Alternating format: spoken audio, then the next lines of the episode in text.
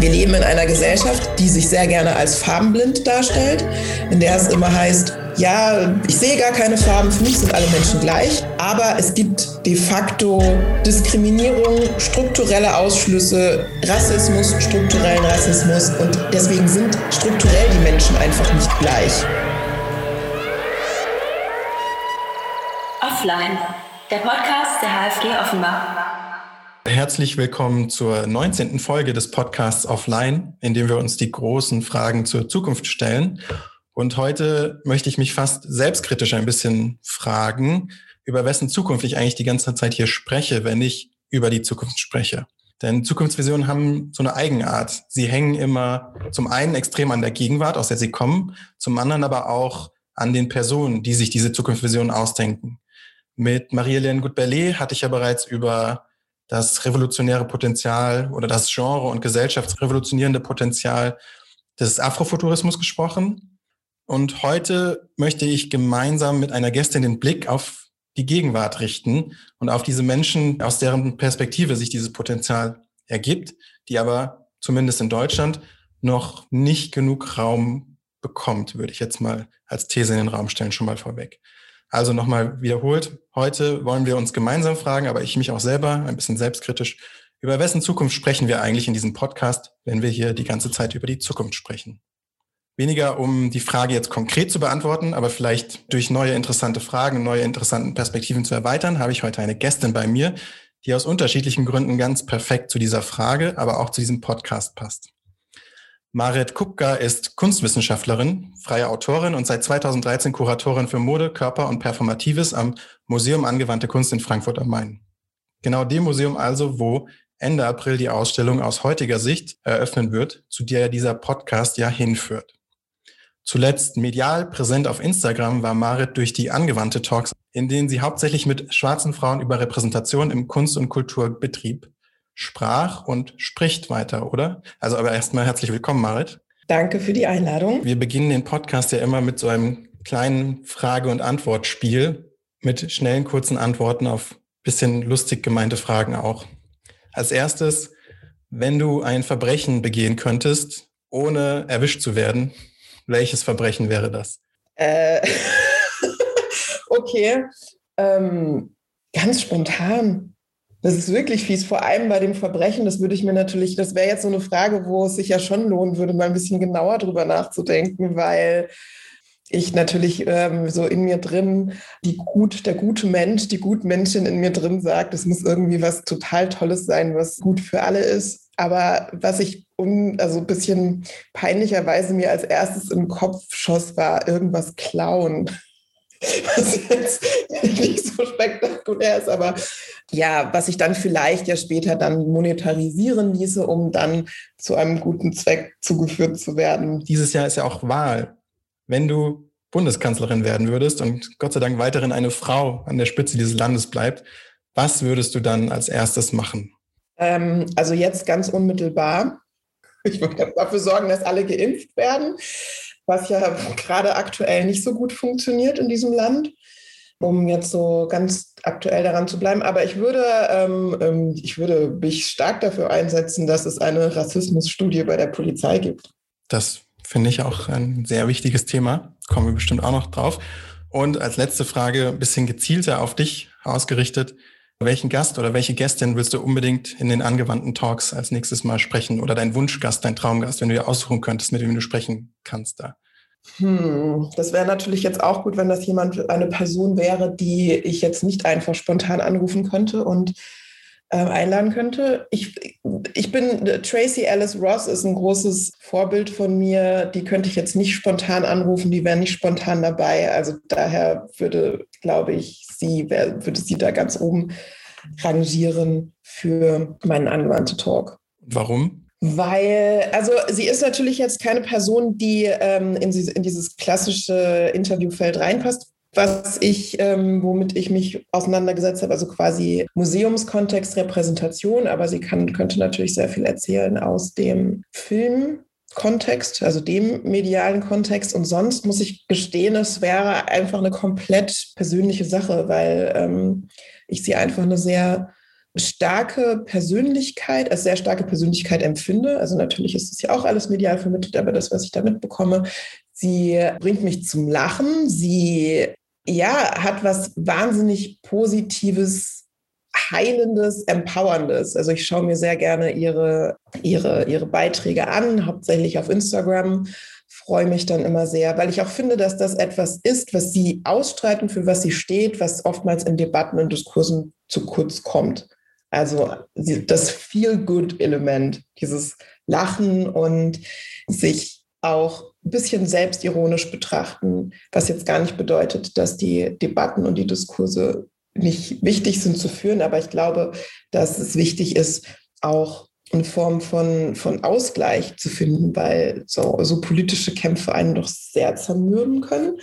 Und da so eine empowernde, auf dieser Basis, auf dem Hintergrund, also in dem, vor dem Bewusstsein, dass einfach sehr viel, sehr schief läuft, auch in dieser Gesellschaft, auf dieser Welt, da so einen Moment drin zu haben, in dem man auch durch Lachen, durch Positivität Entlastung findet, finde ich sehr wichtig. Ja, das würde ich auf jeden Fall unterstützen. Aber bevor wir direkt auch schon ins Thema kommen, wollte ich auf dich als Person zurückkommen, auch nochmal, oder auf dein Feld am Museum für angewandte Kunst, denn da bist du ja Kuratorin für Mode, Körper und Performatives. Für mich steht da in diesem, in der Schnittstelle dieser drei Themen ganz klar das Thema Identität, aber vielleicht sogar auch die Veränderbarkeit oder Verhandelbarkeit von Identität. Aber ich möchte gar nicht zu viel vorwegnehmen und dich als erstes fragen, wie siehst du denn dein eigenes Feld? Was sind deine Themen, die dich da interessieren? Und wie gehst du diese Überschneidung der drei Begriffe in deiner kuratorischen Praxis an? Ich finde, ähm, dass du von Veränderbarkeit, Verhandelbarkeit sprichst, gut und ähm, wichtig, spannend. Das sind auf jeden Fall Aspekte, die mich an meinem Themenfeld sehr interessieren. Darüber hinaus muss ich sagen, dass mich so die, dieser Begriff der Identität langsam tatsächlich nervt. Also vor allem, was auch, also wie er geframed wird, was daran geknüpft wird, wie auch über diesen Begriff Politik gemacht wird oder eine Form von Politik als über Identität machende Politik geframed wird. Da kommen wir vielleicht auch noch mal drauf ähm, zu sprechen, genau auf, auf, auf diese Prozesse, weil natürlich einerseits eine, ähm, eine Fokussierung auf Identität, Identität in gewisser Weise ja auch festschreibt oder festmacht. Dabei ist Identität was wahnsinnig Fluides. Es ist ähm, sozial konstruiert, kulturell konstruiert und ja, es ist also zumindest in, in, in meiner Wahrnehmung und meiner Interpretation, damit bin ich nicht alleine, aber es gibt ja auch andere Sichtweisen, andere ähm, ähm, Herangehensweisen an das Konzept der Identität. Für mich ist es aber auf jeden Fall etwas sehr Fluides, was tatsächlich einer ständigen Verhandlung auch mit sich selbst im Abgleich der Welt um einen herum und in ja auch einer ständigen ähm, Veränderbarkeit unterliegt, je nach Kontext. Und ich sage immer gerne zu meinem Feld, das ist so ein Feld, in dem ich alles machen kann und ich in gewisser Weise auch alles mache. Natürlich hangel ich mich immer an den Themen Mode entlang. Das, also das ist quasi so ein bisschen der Aufhänger, aber das hat man, glaube ich, auch besonders an meiner letzten Ausstellung gesehen. Da geht, da bleibe ich nicht an der Oberfläche, dass ich quasi nicht an dem ästhetischen Phänomen bleibe, an, an, an bestimmten Modelabels oder Kollektionen, an, an bestimmten Objekten, sondern die quasi immer versuche in einen größeren Kontext zu stellen und der zunehmend bei mir tatsächlich ein politischer Kontext ist, weil ich auch glaube, dass sich das gar nicht trennen lässt. Also dass quasi alles politisch ist und natürlich daher auch modepolitisch ist. Und das sagt was aus, warum etwas in Mode ist, warum etwas nicht in Mode ist, wie wir uns kleiden, welche Entscheidungen wir treffen, was für Botschaften wir damit senden. Das hat wiederum auch Einfluss auf Körper und Körperlichkeit. Körper unterliegen auch in gewisser Weise Moden. Und natürlich wird das alles quasi von der Klammer des Performativen, also von, von dem Performativen umklammert, indem wir quasi Bedeutung, Realität, Kultur schaffen, indem wir sie einfach performen. Also da bin ich quasi in so einem ganz klassischen Konzept von Performativität drin und gar nicht so sehr unbedingt in ähm, verengt in Performance oder Performancekunst, was natürlich auch ein Aspekt davon ist, aber tatsächlich geht es bei mir um dieses Performen und auch dieses Schaffen und Kreieren von Welt und Realitäten Bevor wir zu deiner letzten Ausstellung kommen, wollte ich noch ähm, ein bisschen bei dem Performance-Thema bleiben oder dann nochmal rückfragen. Ist ja schon auch spannend, dass man, das Mode, Körper und Performance klingt jetzt erstmal irgendwie weiblich. Wenn man jetzt äh, mit einer verengten Brille durch die Welt läuft und das hört, kann ich mir vorstellen, dass einige Personen direkt daran denken, dass es irgendwie weibliche Themen sind. Aber wenn man dann genau hinschaut, findet man ja ganz viel, wo diese interessante Überschneidung auch irgendwie in so seriösen Kontexten stattfindet. Also vor Gericht, wenn dann die, die Männer und Frauen mit ihren Roben kommen und dann gibt es da bestimmte Rituale, bestimmte Handlungen, die dann bestimmte Rollen definieren oder bestimmte als Handlungen auch tatsächlich Handlungsakte sind. Was sind denn so spannende Felder, wo du diese Themenüberschneidung findest, ganz konkret aus dem Alltag? Ähm, vielleicht, bevor ich deine Frage beantworte, mir fiel gerade auf, dass ich glaube, dass ich das noch nie so als weibliche Themen gesehen habe. Wo du das jetzt sagst, macht das natürlich total Sinn. Allerdings würde ich dieses Performative, die Performance gar nicht unbedingt so als weiblich sehen. Also von meinem Gefühl her denke ich da immer an dieses Performen, was in gewisser Weise für mich irgendwie männlich besetzt ist. Also man ähm, sieht auch jetzt, ich bei, nicht bei die, die, die Anführungszeichen, die ich mache, wenn ich ähm, irgendwie männlich sage. Aber ja, zumindest so in, in der Welt, in der wir leben, in einem, in einem, in einem Mainstream-Denken, ähm, würde ich sagen, ist Performance irgendwie etwas, was so, was, was, was männlich besetzt ist, wo, wo das dann vor allem auch um eine Bewertung dessen gibt. Also wie gut hat man jetzt performt in dem Sinne. Also wo dann natürlich auch nochmal so eine kapitalistische, verwertbare ähm, Denke mit reinkommt. Also das war jetzt irgendwie besser performt oder irgendwie schlechter performt. Wobei das ja aber ja trotzdem genau das ist. Also da wird ja, da gibt es ja dann irgendwie einen Standard, an dem man sich orientieren kann und dann ähm, kann man halt schauen, okay, ja, das war jetzt eine gute Performance oder halt nicht so gut. Ich finde es dann immer faszinierend, klar, Performance würde ich dir recht geben, hat auf jeden Fall diese so eine Leistungskonnotation. Aber Körper und Mode sind natürlich zwei Themen, die gerne und häufig so ein bisschen auf die Seite der Weiblichkeit geschoben werden, weil natürlich Männlichkeit irgendwie alles Geistige, alles, das, das nicht modisch, das nicht schnell, sondern irgendwie sowas Erhabenes, Abgehobenes haben soll. Und Weiblichkeit ist dann immer alles, was mit dem Körper und mit Erotik, mit Veränderung zu tun hat, mit Natur auch. Das sind so, so ein bisschen so eine ganz krasse Dichotomie, die man da aufmachen könnte. Aber ich finde es dann immer faszinierend, genau dann an solchen Themen wie zum Beispiel bei einer Gerichtsverhandlung oder bei Fußballspielern oder Rennfahrern oder sowas, dieses ganze Mode- und Körperthema nochmal in einer ganz anderen Überschneidung in den Blick zu bekommen, gerade in so Feldern, wo es so hypermännlich irgendwie auf eine Art und Weise zugeht. Und da wollte ich dich fragen nach, was sind so deine Beispiele von alltäglichen Überschneidungen dieser drei Felder? Also ich muss auch irgendwie an so eine Uniformisierung denken in gewisser Weise. Also dass dem dann so das Verspielte abgeht. Das Verspielte wird dann quasi eher so in die weibliche Sphäre geschoben mit irgendwelchen lieblichen Farben und Rüschen und keine Ahnung. Und dann kommt quasi irgendwie so in dem im männlichen Kontext die, die Mode oder die Kleidung in dem Fall, das Körperliche auch und das Performative zusammen. Und da muss ich irgendwie spontan denken an so eine Geschäftswelt, an irgendwie den Anzug. Ich habe dann irgendwie gleich so ein Bild im Kopf von, von so einer Vorstandsvorsitzenden Sitzung, wo dann alle in ihren grauen Anzügen sitzen und der, der, der Herrenanzug ja auch in seiner ähm, Grundidee her immer die Funktion hatte, den Männerkörper auch in gewisser Weise ein bisschen zu verstecken quasi jetzt nicht irgendwie hervorzuheben, was ja im, im, im, Vergleich dazu in der Frauenmode ja tendenziell immer eher passiert ist, dass man dann geschaut hat, dass es irgendwie ein Dekolleté gab oder dass irgendwo ein, ein Knöchel rausschaut oder mit der Erfindung des Minirocks dann auch ein bisschen mehr. Es hat ja immer irgendwie so ein ähm, ähm Versteckspiel, Verdeckspiel von, ähm, von Körper und Körperlichkeit gegeben. Und dass das aber schon etwas ist, was ich finde, was sich in, im, im Kontext der Männermode oder Männlichkeit verändert. Also in den letzten Jahrzehnten auf jeden Fall. Und die Grenzen da verschwimmen. Also ich glaube auch, wie in, in der Öffentlichkeit, im Mainstream quasi die Grenzen zwischen Geschlechterkategorien fluider werden. Also die sind es immer gewesen, aber ich meine jetzt tatsächlich wirklich das, wie es ähm, in Erscheinung treten darf. so verändert sich das natürlich in der Mode auch. Und dann, dann bricht natürlich auch diese Trias, wird dann nochmal negativ gesagt zerfranselt mehr. Ich würde jetzt vielleicht sagen, differenziert sich nochmal mehr aus. Nee, aber den Männeranzug finde ich auf jeden Fall auch ein tolles Beispiel, an dem sich viel von dem festmachen lässt oder auch viel verändern lässt, wenn man will. Du hattest es schon angesprochen, Mode und Politik überschneiden sich für dich eigentlich offensichtlicherweise.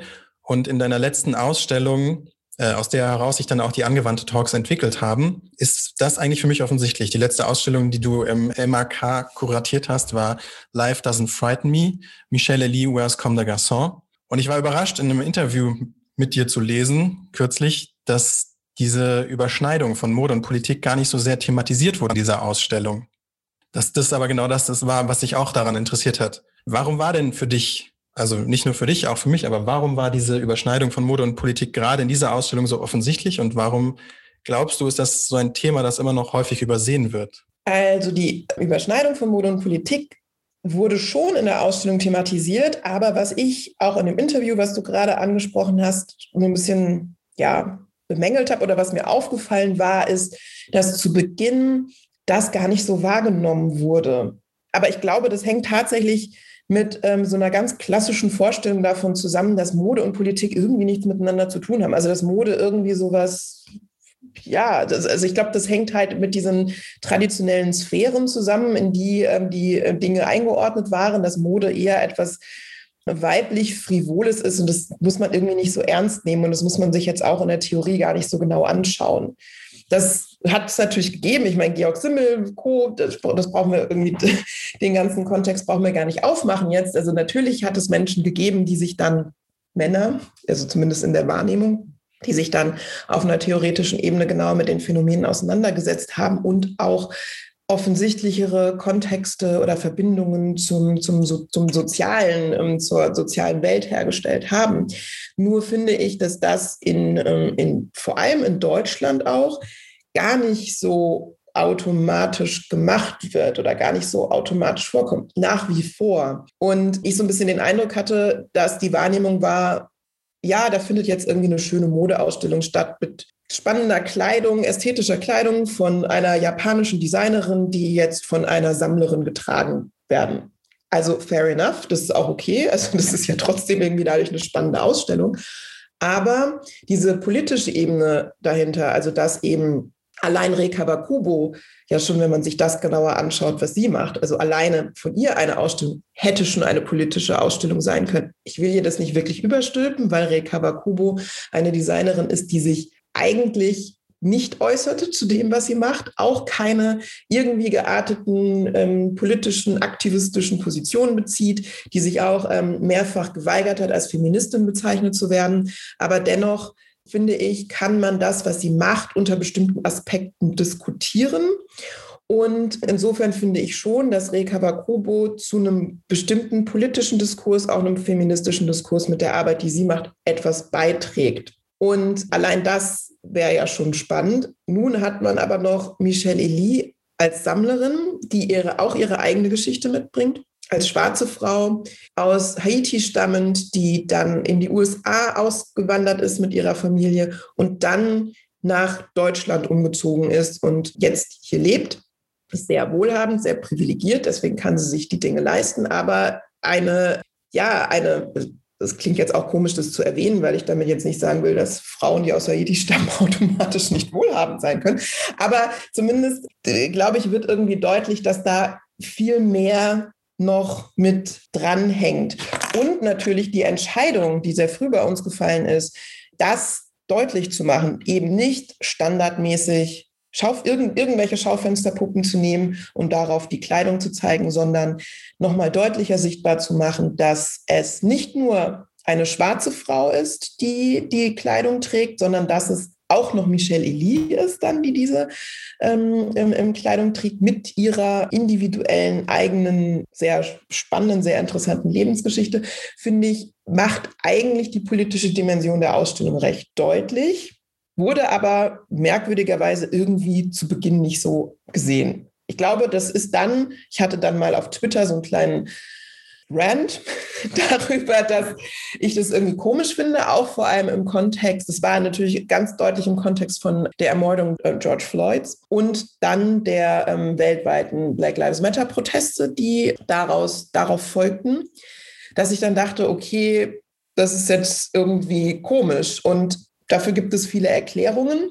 Eine Erklärung ist, die habe ich schon gesagt, dass ich finde, dass Mode und Politik in Deutschland grundsätzlich nicht zusammen gesehen werden. Und ich glaube, was auch noch ein Grund ist, ist, dass solche Themen wie schwarze Körper, Repräsentation, das ist so, das sind so Themen, die werden in Deutschland auch noch automatisch eher nach außen verlagert, hauptsächlich in die USA. Also was wie antischwarzer Rassismus, das ist ein Riesenproblem, das haben die in den USA. Wir haben das ja hier nicht dass quasi gar nicht so der Blick für das, was vor der eigenen Haustür passiert, dass der gar nicht so geschärft ist. Es ist wie so eine Weitsichtigkeit. Man sieht zwar ganz deutlich, was irgendwie ähm, woanders passiert, lehnt es auch ab, findet es schlimm, geht dafür auch auf die Straße, aber das, was eigentlich vor der eigenen Haustür passiert, das wird dann nicht gesehen. Also es ist schon merkwürdig, weil auf meinen Aufruf hin hat sich das tatsächlich verändert. Also es haben dann auch mal Menschen sich die Ausstellung angeschaut, JournalistInnen, die nicht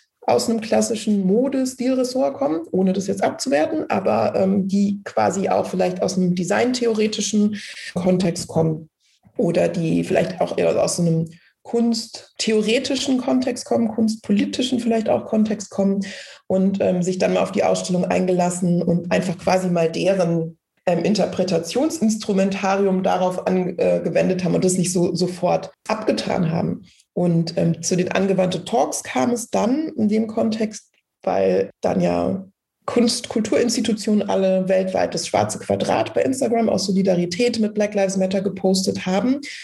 Und wir uns am Museum Angewandte Kunst die Frage gestellt haben, sollen wir das auch machen oder ähm, greift es nicht irgendwie zu kurz? Also viele Institutionen haben vielleicht sich selbst noch gar nicht intensiver mit ähm, Rassismus in ihren eigenen Strukturen auseinandergesetzt, posten dann solidarisch dieses ähm, Quadrat. Ja, schön und gut, aber das kann es ja nicht sein. Also irgendwie muss es ja weitergehen, weil sonst verpufft ja natürlich diese Solidaritätsbekundung so. Und dann haben wir gedacht, wir müssen irgendwie müssen wir was machen und wir haben jetzt diese Ausstellung und da liegt quasi das Thema liegt hier. Wir müssen es quasi irgendwie nur noch aufgreifen und haben dann geschaut, okay, welchen Beitrag kann das Museum in angewandte Kunst als Institution mit den vorhandenen Ressourcen, welchen Beitrag können wir jetzt überhaupt realistisch leisten? Und ähm, so ist dann quasi angewandte Talks ähm, im Kontext von Michelle Elie entstanden, wird jetzt von Kolleginnen von mir auch noch weitergeführt, weil es natürlich auch nochmal ein äh, ganz spannender Kanal ist, um mit KünstlerInnen, auch mit anderen, die auf Ausstellungen Bezug nehmen, ins Gespräch zu kommen und ähm, auch nochmal so kuratorische Entscheidungen, Konzepte sichtbar zu machen. Aber das ist so ein bisschen der Anfang. Also sind die angewandte Talks und die Gespräche mit den ähm, schwarzen Kunst- und Kulturschaffenden Frauen quasi unser schwarzes Quadrat gewesen. Vielleicht auch ein interessanteres schwarzes Quadrat als einfach nur symbolisch was zu tun, eher dann auch eine Plattform zu machen, wo dann Themen und Menschen präsentiert werden. Ich wollte nochmal mit einer Rückfrage noch an diesem Thema Identität oder das nochmal mit reinbringen, weil das natürlich spannend ist oder ich finde die Lös eure Lösung spannend bei Michelle Lee, sie als Person so in den Vordergrund zu stellen, weil es eine interessante Spannung aufmacht, dass sie als Person im Fokus steht, sie zugleich aber als schwarze Frau gesehen wird. Also das heißt, ihre Identität steht zu einem Teil irgendwie immer stellvertretend für andere ein. Oder auch das Beispiel Mode und Politik, nochmal interessante Überschneidung ist Angela Merkels Dekolleté. In dem Moment, wo Angela Merkel ein Dekolleté zeigt, schreit ganz Deutschland auf, weil wir merken, oh Gott, unsere Bundeskanzlerin ist ja wirklich eine Frau und auf einmal steht sie wieder für alle anderen Frauen mit ein. Also diese, wie diese Kategorie Identität ein bisschen die Individualität auch manchmal überschatten kann, aber auch immer ein interessantes Spannungsverhältnis da drin erzeugt. Wie siehst du das? Dieses dieses Verhältnis zwischen Identität und Individualität?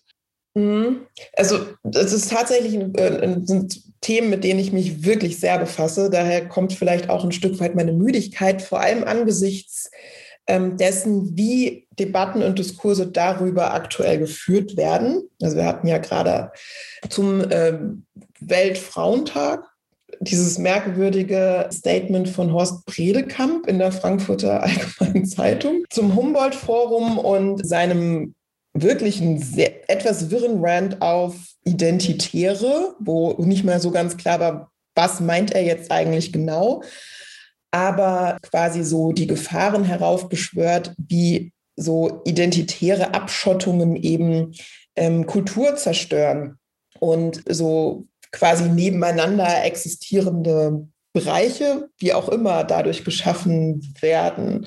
Und er quasi davon spricht, dass der identitäre Wahn unser Ende, unser Untergang, also wo man sich dann auch fragt, wessen Untergang jetzt genau? Also es ist alles so ein bisschen, es ist ein bisschen, ähm, ein bisschen merkwürdiger Text gewesen, vor allem wenn man relativ tief in den ganzen Diskursen drinsteckt und auch weiß, dass so etwas, was als Identitätspolitik bezeichnet werden kann oder was Identitätspolitik vielleicht auch wirklich ist, was übrigens etwas anderes ist als das, als was es ursprünglich Ende der 70er Jahre gedacht war. Es hat sich doch sehr verändert, dass das zu Recht auch in bestimmten Kontexten kritisiert wird und dekonstruiert wird und angegriffen wird. Und dass es aber nicht das ist, was jetzt ähm, oftmals kritisiert wird, nämlich dass eine, wie du auch schon sagst, so eine Identität, eine Individualität überlagert. Daher für mich war das total wichtig, klarzumachen, dass ja, Michelle Elie eine schwarze Frau ist, aber sie ist halt auch noch viel mehr, wodurch sie einerseits, wenn sie die Straße runterläuft und jetzt niemand wobei sie vielleicht kein so gutes Beispiel ist dafür, weil sie doch sehr auffallend ist. Und ich glaube schon, dass die meisten Menschen, selbst wenn sie jetzt nicht in diesen hochmodischen Diskursen drin sind, schon vielleicht irgendwie interpretieren können oder verstehen können, dass bei ihr irgendwas anders ist, also dass sie da zumindest mit irgendwas, mit irgendwas spielt, weil sie ja tatsächlich eigentlich diese Fremdzuschreibungen oder diese Wahrnehmung, ich meine, sie ist eine schwarze Frau in einer weißen Mehrheitsgesellschaft, die fällt immer auf. Die wird einfach eigentlich automatisch politisiert. Die muss überhaupt gar nicht sagen, sondern einfach nur da sein, dass sie eigentlich dieses Spannungsfeld aufgreift für sich und dann gestaltet und sagt, ich falle sowieso auf, dann möchte ich aber wenigstens bestimmen, wie das passiert. Und da halt auch eine Freude und eine Lust draus zieht. Das kann sie, das ist ihr, das ist auch ein Stück weit ihre, ihr Charakter das trifft jetzt aber auch nicht auf alle zu. Die wollen das vielleicht gar nicht oder die können sich das auch gar nicht leisten. Aber dennoch ist es, glaube ich, wichtig zu sehen, dass schwarze Frauen von außen natürlich als schwarze Frauen gesehen werden und da bestimmte stereotype Vorstellungen dran gehaftet werden. Und deswegen finde ich das eigentlich auch wichtig, als so eine Idee der Solidarität dann auch zu sagen, so ja, einer, ich bin eine schwarze Frau, um eben diese Andersmarkierung auch überhaupt erstmal deutlich zu machen. Denn wir leben in einer Gesellschaft, die sich sehr gerne als farbenblind darstellt, in der es immer heißt, ja, ich sehe gar keine Farben, für mich sind alle Menschen gleich, aber es gibt de facto Diskriminierung, strukturelle Ausschlüsse, Rassismus, strukturellen Rassismus und deswegen sind strukturell die Menschen einfach nicht gleich. Und an der Stelle finde ich es unfassbar wichtig zu markieren, ja, irgendwie sind wir natürlich alle gleich oder sollten es sein, aber innerhalb dieses Systems stehe ich einfach an einem anderen Punkt. Und da kann ich gar nichts für, sondern einfach nur aufgrund meiner Hautfarbe, die mich in einem System irgendwo einsortiert. Und ja, ne, aber es gibt ja auch so ganz viele Spiele im Internet, so Pri Privilege Games, wo man natürlich so eine Positionierung ganz gut ähm, ausrechnen kann. Ich finde das immer sehr eindrücklich. Daher ist es mir dann wiederum auch wichtig zu zeigen, dass eine Person wie Michelle Elie oder selbst auch ich natürlich da noch sehr viel mehr mit reinspielt und dazu kommt, dass Michelle Elie gewisse materielle Ressourcen hat, die ihr überhaupt diesen Ausdruck ermöglichen. Dass ich beispielsweise anderer Kontext, aber dass ich einen weißen Elternteil habe und mir das so merkwürdig das klingt, aber de, de facto gewisse Privilegien bringt gegenüber anderen Personen, die zwei schwarze Elternteile haben hier in der Gesellschaft. Und es ist natürlich quasi in die Communities rein dann auch wieder wichtig, diese Unterscheidungen zu machen. Ich glaube, oftmals gibt es diese merkwürdige Vorstellung darüber, wenn man jetzt von Identität spricht, dass jetzt da so eine Gruppe kommt und die dann irgendwie alle sich quasi unter so einer essentialisierenden Vorstellung von Identität subsumieren und dann sagen so, ja, nur weil meine Haut diesen Farbton hat, bedeutet das, dass ich so und so bin. In erster Linie bedeutet das erstmal, dass ich innerhalb dieser Gesellschaft ziemlich wahrscheinlich die und die und die Erfahrungen machen werde. Und das mich natürlich unterschiedlich beeinflusst. Also wenn ich reich bin, dann gut, ist natürlich, erlebe ich trotzdem Rassismus, aber muss mir dann vielleicht nicht alle zwei Minuten Sorgen machen, dass ich jetzt meinen Job verliere oder die, die Stelle nicht bekomme oder die Wohnung nicht bekomme. Und aber wenn ich halt arm und schwarz bin, also das, deswegen, das sind ja diese ganzen Intersektionen, von denen man da spricht, dann sieht die ganze Sache dann schon mal wieder ganz anders aus. Aber wie gesagt, wenn ich, ja, ich glaube, dass für mich auch diese, diese, diese das, was halt quasi als Identität so komisch verschrien wird, ganz oft in der Realität eigentlich mit einer Form von Solidarität zu tun hat. Und ich mich quasi mit Menschen solidarisiere, die vermutlich ähnliche Erfahrungen, vermutlich sogar noch schlimmer als ich machen und ich dann gucken kann, wie ich meine Privilegien, die ich dann trotzdem noch im Kontext einer weißen Mehrheitsgesellschaft habe, nutzbar machen kann, damit andere Leute, die ähnliche Erfahrungen wie ich machen, aber noch schlimmere Erfahrungen, dass die quasi auch ja, bessere, bessere Möglichkeiten bekommen, eine bessere ähm, Positionierung bekommen. Das Thema Solidarität halte ich mir nochmal im Hinterkopf äh, da will ich auf jeden Fall nochmal drauf zurückkommen. Jetzt wollte ich aber mit einer Frage nochmal ein bisschen das Thema der Folge aufgreifen. Also über wessen Zukunft sprechen wir eigentlich, aber vielleicht auch die Frage gewendet hinzu, wer darf eigentlich für wen sprechen oder wer spricht im Namen von wen? So gedreht vielleicht auch. Denn der Soziologe Andreas Reckwitz beschreibt in seinem letzten Buch das Ende der Illusion, dass wir uns in einer Art Kulturkampf befinden. Auf der einen Seite stehen sozusagen die ganzen Hyperperformer, die, die Singularisten, die sich äh, eigentlich ihre Identität kuratieren können, also die sich alles aneignen können, die sich ausdrücken können, die sich Stile und Kulturen äh, zu eigen machen können und in so einer Hyper-Performance-Welt äh, sehr gut zurechtkommen. Das sind so die, die äh, die Hyperkulturalisten und auf der anderen Seite gibt es dann eine neue Erstarkung von Kulturessentialisten, die eben Kultur auf einen bestimmten Ursprung festschreiben wollen, der dann ganz häufig die Nation ist. Du hattest das Humboldt-Forum ja auch angesprochen. Da gibt es ja ganz viele diese, dieser Fragen, die sich daran überschneiden. Aber zum Beispiel auch bestimmte exklusive Identitäten, die sich dann eben nicht einfach so angeeignet werden können. Also das ist seine Diagnose. Das stehen sich diese zwei Lager gegenüber. Die, die Hyperperformer, die sich alles aneignen können, für die Kultur Selbstkuration ist und dann eben die Kulturessentialisten, die Kultur auf einen bestimmten Ursprung festschreiben wollen. Seine These, wie wir jetzt aus diesem Dilemma rauskommen, ist, dass es eine neue Kultur des Allgemeinen braucht, also eigentlich eine Form von universeller Kultur, die sich aber aus der Heterogenität der Gesellschaft speisen muss. Also es geht nicht darum, äh, so eine universelle Kultur von oben überzustülpen in seiner These, sondern es muss eine sein, an der wir alle partizipieren, die wir alle mitbestimmen können, die aber dennoch diesen Anspruch erheben muss, was Universelles, was Allgemeingültiges zu schaffen, weil das der einzige Weg laut Dreckwitz wäre, diese Konfrontation zu überbrücken. Jetzt meine Frage, was hältst du von dieser Diagnose? Teilst du seine Diagnose und glaubst du, dass es sowas wie universelle Kultur überhaupt geben kann?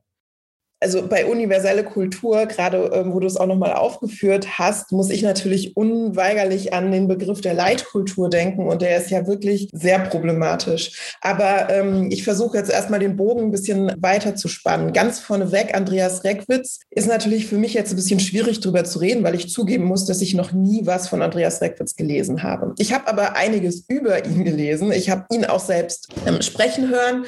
Und deswegen ähm, bitte mich im Nachhinein korrigieren, wenn ich jetzt etwas sage, was gar nicht so stimmt.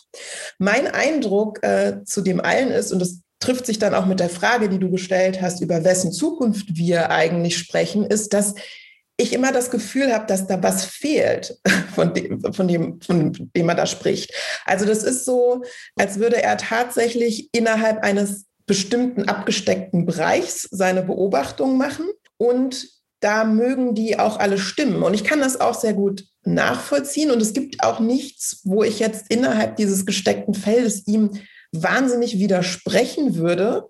Nur entspricht dieses abgesteckte Feld gar nicht allem. Also es ist so wie, es gibt so, eigentlich es steht da ein Haus und da sind ganz viele Räume und dem passieren Dinge und er spricht die ganze Zeit aber nur über einen Raum, in dem etwas passiert. Aber eigentlich müsste man sich die ganzen anderen Räume auch alle anschauen und dadurch würde natürlich das, was in dem einen Raum passiert, sicher kom nicht komplett, aber wahrscheinlich zu vielen Teilen relativieren.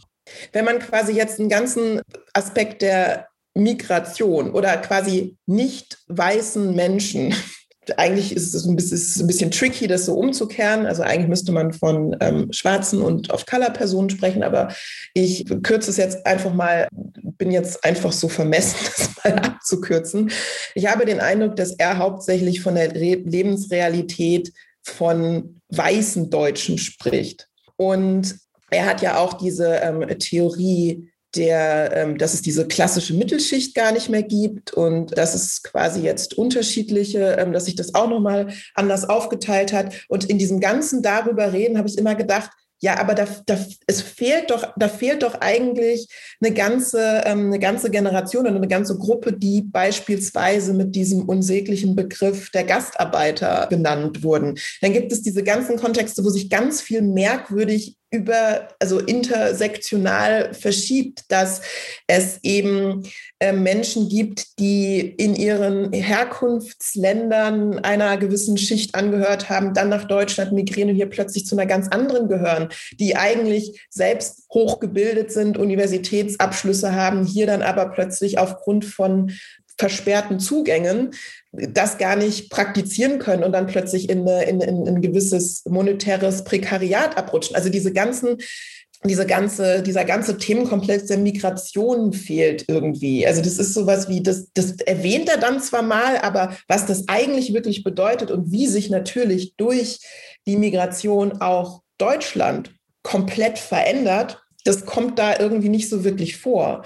Und auch diese Gegenüberstellung von einer gewissen Hyperkultur oder einem Kulturessentialismus, würde ich sagen, ja, innerhalb des gestreckten Rahmens, ja, finde ich, das klingt irgendwie sinnvoll. Aber ähm, dass jetzt zum Beispiel irgendwie so eine Hyperkultur mit einer Singularität oder einer Singularisierung in Bezug gesetzt wird, könnte ich jetzt mit einem, wenn man die Linse ein bisschen weiter aufmacht, so auch gar nicht unbedingt bestätigen. Also dass jetzt ganz viel, natürlich, dass ganz viel in Bewegung gerät und das Internet einen wahnsinnig großen Anteil daran hat, weil dadurch natürlich nochmal Zugänge über Nationengrenzen hinweg, über Kontinentgrenzen hinweg möglich sind, dass sich vielleicht Gruppen und Solidaritäten einfach woanders bilden und auch schon immer woanders gebildet haben, dass es so eine Bewegung gibt wie den Panafrikanismus zum Beispiel, wo quasi DenkerInnen vom afrikanischen Kontinent mit solchen afrikanischer Herkunft in den USA, in Europa, überall sonst auf der Welt sich in gewisser Weise formieren. Ist jetzt ein Beispiel, könnte man auch nochmal ein ganz, eine ganz eigene Podcast-Folge darüber machen. Ist auch genug problematisch an manchen Aspekten, aber nur mal so als Idee, dass sich dann so Solidarität vielleicht einfach anders und woanders bildet. Und ja, Identität finde ich ich, ich habe es vorhin auch schon angesprochen. Ich finde, man müsste vielleicht diesen Begriff der Identität auch noch mal ein bisschen erweitern über mit dem Begriff der Erfahrung, weil natürlich, wenn ich es mir leisten kann, dann kann ich mir meine Identität irgendwie zusammenstückeln. Dann kann ich sagen, ich bin Jetsetterin, super Intellektuelle und keine Ahnung, habe eine Wohnung in New York, Nairobi und Tel Aviv wie auch immer und bin halt irgendwie überall zu Hause und habe überall so meine, meine Clique, mit denen, mit denen ich mich so verbinde. Ne? Aber andererseits hat das trotzdem immer eine Grenze, weil wenn man dann quasi eine ähm, schwarze Person mit einer weißen Person mit dem quasi mit ähnlichen Ressourcen nebeneinander stellen würde, würde man immer noch sehen, da, es gibt da dann einfach irgendwo eine Grenze, wo es dann irgendwie nicht mehr weitergeht, wo man dann eben nicht mehr auswählen kann. Und das würde ich quasi auf ein strukturelles Problem auf eine strukturelle Disposition zurückschieben und gar nicht auf etwas, das ich jetzt unbedingt so, also jetzt nicht ich individuell, sondern allgemein gesprochen, jetzt an einer, eine bestimmte Form von Identität unbedingt verteidigen muss und dann sagen kann, so nein, das ist jetzt irgendwie der, der, der Kern, den kann man sich nicht irgendwie aneignen, sondern das halt ganz oft einfach etwas mit einer gewissen Erfahrung zu tun, die man sich natürlich nicht aneignen kann, weil eine weiße Person einfach nicht weiß, wie es ist, unmittelbar von Rassismus betroffen zu sein. Das ist eine Erfahrung, wird die ihm nicht machen. Sie wird ähnliche Erfahrungen machen können, Diskriminierungserfahrungen, Ausschusserfahrungen, die quasi an dieses, wie sich das anfühlt, was das heißt, dann einen empathischen Zugang ermöglichen, aber sie wird niemals Rassismus erfahren. Da ist dann halt einfach eine Grenze. ja, von daher würde ich halt zu solchen Ansätzen sagen, es ist halt schwierig, weil einfach immer irgendwie was fehlt. Und jetzt nochmal wieder zurückzukommen zu der ähm, Leitkultur oder zu der universellen Kultur. Ja, im Prinzip würde ich da dem jetzt auch nicht komplett versagen. Das Problem ist bloß, sobald es darum geht zu definieren, irgendwie vorneweg zu definieren, wie diese Kultur auszusehen hat oder was da drin ist, also wenn es konkret wird, dann finde ich, wird es wieder schwierig, weil ich glaube, dass sich eine universelle Kultur eigentlich eher nur in so einem Prozess ergeben kann, in dem geschaut werden kann, wer ist jetzt überhaupt alles da, was gibt es für Erfahrungen, was gibt es für Bedürfnisse, wo wollen wir hin. Wenn man sich zum Beispiel als Grundlage setzt, wir möchten eine Gesellschaft haben, in der alle ich wiederhole es an unterschiedlichen Stellen immer wieder gerne, in der wir alle gleichberechtigt, gleichwertig miteinander verschieden sein können. Wenn man das sagt, so das ist so die, die Basis, die übrigens auch in der Verfassung eigentlich schon ganz gut angelegt ist. Also wir haben die Basis eigentlich schon rechtlich, müsste halt nur danach leben. Dann schafft sich natürlich eine gewisse Kultur oder eine Gesellschaft von ganz alleine, wenn man halt schaut. Aber ich glaube nicht, dass das etwas ist, wo man sich jetzt mal hinsetzt und sagt, gut, äh, wir schreiben jetzt mal zehn Punkte auf und das ist jetzt irgendwie unsere Kultur. Da und alle, die jetzt dabei sein wollen, müssen sich da jetzt rein integrieren und alle anderen müssen halt weg, sondern es ist halt etwas, was sich erst im Prozess aufbaut und was auch lange dauert, was jetzt nicht irgendwie morgen da sein wird, das wird auch nicht nächstes Jahr und ich glaube auch nicht in zehn, ich weiß nicht, vielleicht in 100 Jahren, ich keine Ahnung. Aber es ist irgendwie sowas, wo man sich, glaube ich, als, als Person, die gerne Teil einer Gesellschaft sein möchte, einlassen muss auf diesen Prozess und zuhören muss und natürlich auch ähm, den Raum haben muss, wo zugehört wird. Und ähm, deswegen würde ich sagen, auf die Antwort über wessen Zukunft wir sprechen, wir sprechen über die Zukunft von allen. Und da müssen dann aber auch alle drin vorkommen und alle ihren Raum haben und alle ihre Möglichkeit haben zu sprechen und gehört zu werden. Und zwar gleichberechtigt und auf Augenhöhe. Und da sind wir wirklich noch sehr weit von entfernt. Und dann immer zu kommen, wenn jemand Sichtbarkeit oder Rederaum beansprucht, dann immer gleich zu sagen, so, nee, das ist jetzt hier identitär oder was auch immer, das, das, das geht nicht. Also, weil da ja dann schon wieder irgendwie, da schwingt ja schon im Hinterkopf irgendwie so eine Vorstellung davon mit, wie jetzt Kultur zu sein hat und wer da jetzt dabei sein darf oder wer nicht. Und dann muss man halt auch einfach mal Sachen aushalten. Also, ne, da muss man einfach irgendwie aushalten, dass dann, keine Ahnung, gewisse Religionen oder Glaubensformen dann da halt einfach auch irgendwie ihren Platz finden müssen. Und das ist nicht einfach. Also das ist, da mache ich mir auch überhaupt gar keine Illusion. Das ist jetzt irgendwie kein schönes, fröhliches Zusammenkommen, sondern da, da knallt Und da gibt es auch Reibungen und da gibt es Schmerz und da muss auf Schmerzen, die, die vorher passiert sind, auf Traumata Rücksicht genommen werden. Das ist halt eine Riesenaufgabe. Aber ich finde, es ist eine, es ist eine wahnsinnig spannende Aufgabe. Und bevor eine kleine Anekdote noch. Also eines Erlebnisses, was ich hatte am, am, am Montag auch zum, also zum, im Kontext vom Weltfrauentag, habe ich auf einem Panel gesprochen im Staatstheater in Hannover. Und da sprachen wir über dieses berühmte Bild des Tisches, wo man irgendwie, also dieser Tisch, wo the seat at the table, wo dann ähm, quasi die Menschen irgendwie zusammenkommen müssen, um dann da, also das quasi das Ziel ist, dass irgendwie dieser Tisch in irgendeiner Weise divers gestaltet ist. Und ich finde, dass dieser Tisch eigentlich nur ein Zwischenschritt sein kann, weil eigentlich muss es darum gehen, dass dieser Tisch überhaupt komplett abgebaut wird. Und da habe ich zum Beispiel was Neues gelernt, weil dort eine Person mit ähm, beim Panel beteiligt war und die Person eine Behinderung hat. Und dann sagte, ja, aber wenn es noch nicht mal möglich, also wenn allein schon dieses Bild des Tisches an sich schon Ausschlüsse kreiert, weil quasi es gar nicht möglich ist für bestimmte Person überhaupt Platz an diesem Tisch zu nehmen. Und da dachte ich schon so, ja, okay, also da habe ich dann quasi schon wieder was, was Neues gelernt und dachte, ich muss da, glaube ich, mein, dieses Denkkonzept da halt nochmal neu anpassen. Und da bin ich aber wahnsinnig dankbar für, weil mir diese Person etwas aus ihrem Erfahrungsraum mitgeteilt hat, geteilt hat, eine Erfahrung, die ich nicht mache und die dann natürlich auch bei mir irgendwie nicht vorkommt. Aber da ich quasi ein Interesse daran habe, dass alle vorkommen, muss ich mir natürlich also muss, ne? aber äh, ist es natürlich ein essentieller Teil von meiner Vorstellung von Gemeinschaft, dass diese Person vorkommt und dazu brauche ich diese Information. Und deswegen denke ich immer so, wow, danke für die Information. Ich muss da mal was anpassen und überdenken. Ja, diese universelle Kultur bleibt oder fühlt sich oft wie eine, so eine leere Formel an, weil man auch das Gefühl hat, und ich finde das eine ganz schöne Beschreibung von dir, dass was fehlt, dass vielleicht auch gar niemand die alleine aus seiner Perspektive beschreiben wird können, sondern tatsächlich die sich dann irgendwie ergeben muss, die man gar nicht so vorwegnehmen kann.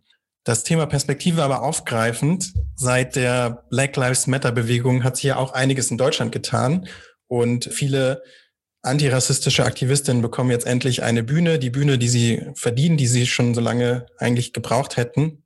Also ich persönlich folge auch Malcolm O'Hanwe, weil er das Buch Mask Off in Sei kein Mann übersetzt hat. Also Thema Männlichkeit finde ich super spannend bei Malcolm.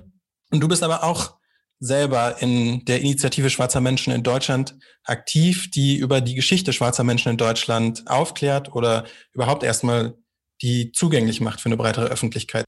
Ich persönlich freue mich da zuzugucken, um das Thema Perspektive. Also ich schaue da gerne aus meiner Perspektive zu und das ist wirklich eine ansteckende Energie, die man da beobachten kann. Zugleich entsteht in mir natürlich aber auch der Impuls, ich möchte da gern was beisteuern, ich möchte gern was tun, ich möchte gern helfen, ich möchte unterstützen.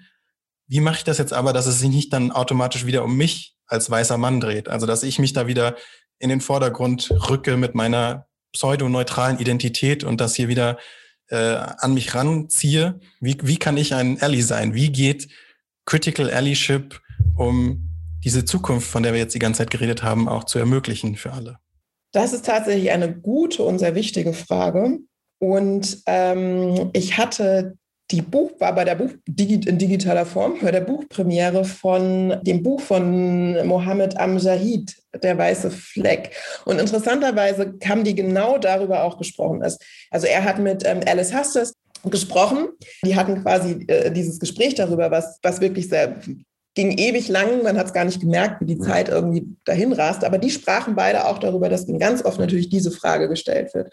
Und Mohammed hat was total Tolles gesagt, dass er meinte, äh, klar, wenn er jetzt, äh, wenn er das jetzt wüsste, da jetzt die Antwort drauf geben könnte, dann wäre irgendwie, keine Ahnung, Rassismus morgen vorbei, alle machen jetzt das, das, das, ihr arbeitet jetzt den Fünf-Punkte-Plan ab und ähm, alles super. Gibt es aber leider in der Form nicht. Er hat sich aber die Mühe gemacht, in seinem Buch ohne dass ich jetzt hier große Werbung dafür mache, einen quasi einige Dinge aufzuschreiben. Also ich glaube, das ist einige, ich glaube 50 Punkte, die er quasi ähm, Süßkartoffeln, wie er sie nennt, an die Hand gibt, um halt quasi einerseits darüber ein eigenes Verhalten auch nochmal, also so eine Tür zu öffnen, ein eigenes Verhalten nochmal zu reflektieren.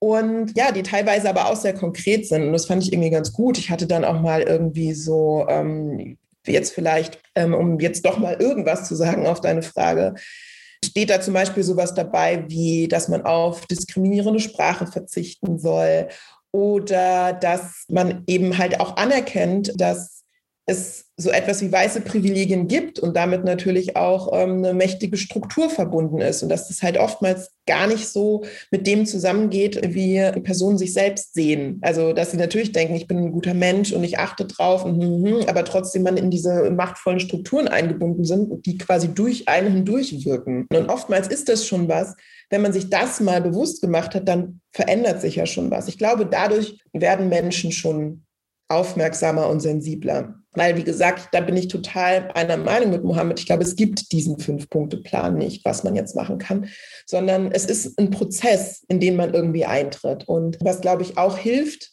ähm, da bin ich ja so ein bisschen eine Vertreterin von das, was ich vorher auch gesagt habe. Also, dass es gar nicht so darum geht, ein Ally zu sein oder ähm, jetzt solidarisch mit Menschen, die Diskriminierung erfahren. Ja, also das ist irgendwie so der Common Ground, klar. Aber das ist, dass ich glaube, dass sich schon vieles ähm, von irgendwie ein bisschen von alleine löst, wenn man ähm, schon einen Schritt weiter geht und sagt, ich möchte, in was für einer Welt will ich leben? In was für einer Welt wollen wir gemeinsam leben? Da soll es das und das und das geben und das und das und das soll es da nicht geben. So wie zum Beispiel keine, ich möchte niemanden diskriminieren. Was bedeutet das? Wo diskriminiere ich überhaupt Menschen und wie kann ich das ähm, verhindern? Und ähm, dann ist man auch ganz schnell von so Fragen weg, wie was darf ich jetzt eigentlich noch machen? Sondern ähm, was ja auch so ein großer Trugschluss ist. Also ähm, wir leben in Deutschland, hier darf man, glaube ich, fast alles machen. Du kannst dich schwarz anmalen, draußen auf der Straße rumlaufen, die wird nichts passieren. Du wirst nicht von der Polizei abgeholt werden und musst 50.000 Euro Strafe zahlen. Es ist halt aber scheiße. So. Und ähm, aber du, du da, theoretisch darf man es machen. Und deswegen ist halt einfach diese ähm, Diskussion darüber, was man jetzt darf oder nicht, ist Quatsch, sondern viel eher wäre die Frage halt wichtig, macht es irgendwie Sinn innerhalb einer ähm, diskriminierungsfreien Gesellschaft, in der irgendwie alle Teil sein können, in der irgendwie alle gut miteinander sein können? Ich bin in meiner Frage natürlich auch so ein bisschen typisch deutsch möchte gerne einen Fünf-Punkte-Plan, damit ich auch auf jeden Fall alles richtig und korrekt mache, weil Fehler machen darf man natürlich dann auch nicht. Machen, alle machen dauernd Fehler. Ich mache dauernd überall Fehler. Vielleicht auch ein bisschen mit diesem, mit dem Humor und der positiven Energie, die, die du am Anfang angesprochen hast, finde ich eigentlich auch, dass man mit dem, mit einer positiven Energie auch sich selbst Fehler zugestehen kann dabei. Ja, und es geht ja darum, wie man mit dem Fehler umgeht. Also wenn ich irgendwie was falsch mache, wenn ich irgendwie eine Person falsch gendere, dann heißt es, okay, sorry, weiter. Und dann halt einfach beim nächsten Mal richtig machen. Also das ist dann so, es ist, machen einen Fehler und dann können wir uns entschuldigen und dann machen wir es das nächste Mal nicht mehr und gehen dann weiter. Ja, weil halt Fehler, klar. Also ne, Fehler ist ja auch wieder irgendwie so ein, das hat gleich wie so ein äh, negatives Stigma. Man darf Fehler, das ist irgendwie, da tut sich dann der ähm, Boden auf und man vom Höllenschlund verschluckt. Keine Ahnung. Also es ist so. Ja, ich finde schön, was du sagst, dass wir alle, also dass wir nicht nur darauf gucken sollen, wie sind wir solidarisch, sondern dass jeder auch für sich, jede und jeder für sich eigentlich sich fragen muss, in was für einer Welt will ich leben? Was ist meine Vision für die Zukunft, für unsere gemeinsame Zukunft, die ich dann, wo ich mich ranmache, die zu verwirklichen? Ja, bei uns ist auch schon wieder die Zeit verflogen beim Gespräch, denn wir sind ja hier schon wieder am Ende angekommen eines sehr interessanten Gesprächs mit dir. Aber am Ende des Podcasts gibt's für jeden Gast, für jede Gästin nochmal die Frage, nachdem wir so viel über die große Zukunft gesprochen haben, jetzt nochmal ganz konkret auf die kleine, unmittelbare Zukunft. Liebe Marit, was machst du eigentlich morgen so? Muss ich mal in meinen Kalender nachschauen. also ich bin total äh, äh, merkwürdigerweise total durchgetaktet dieser Tage. Also das ist hier nicht lustiges Homeoffice rumsitzen, wobei ich das niemandem unterstellen will, dass es so ist. Ich glaube, es ist für die allermeisten ziemlicher ziemliche Ausnahmesituation. Bei mir bin ich ähm, ähm, vermutlich mit Terminen schon wieder komplett durchgetaktet, werde aber trotzdem versuchen, auf jeden Fall ähm, ein bisschen Zeit draußen zu verbringen. Ja, frische Luft ist auf jeden Fall immer gut, auch für die Zukunft. Ja, vielen Dank für das tolle Gespräch, Marit. Danke. Ich danke auch. Gerne, hat Spaß gemacht. Und ja, das war's schon, die 19. Folge des Podcasts. Schaltet doch einfach nächste Woche wieder ein. Offline, der Podcast der HFG Offenbach.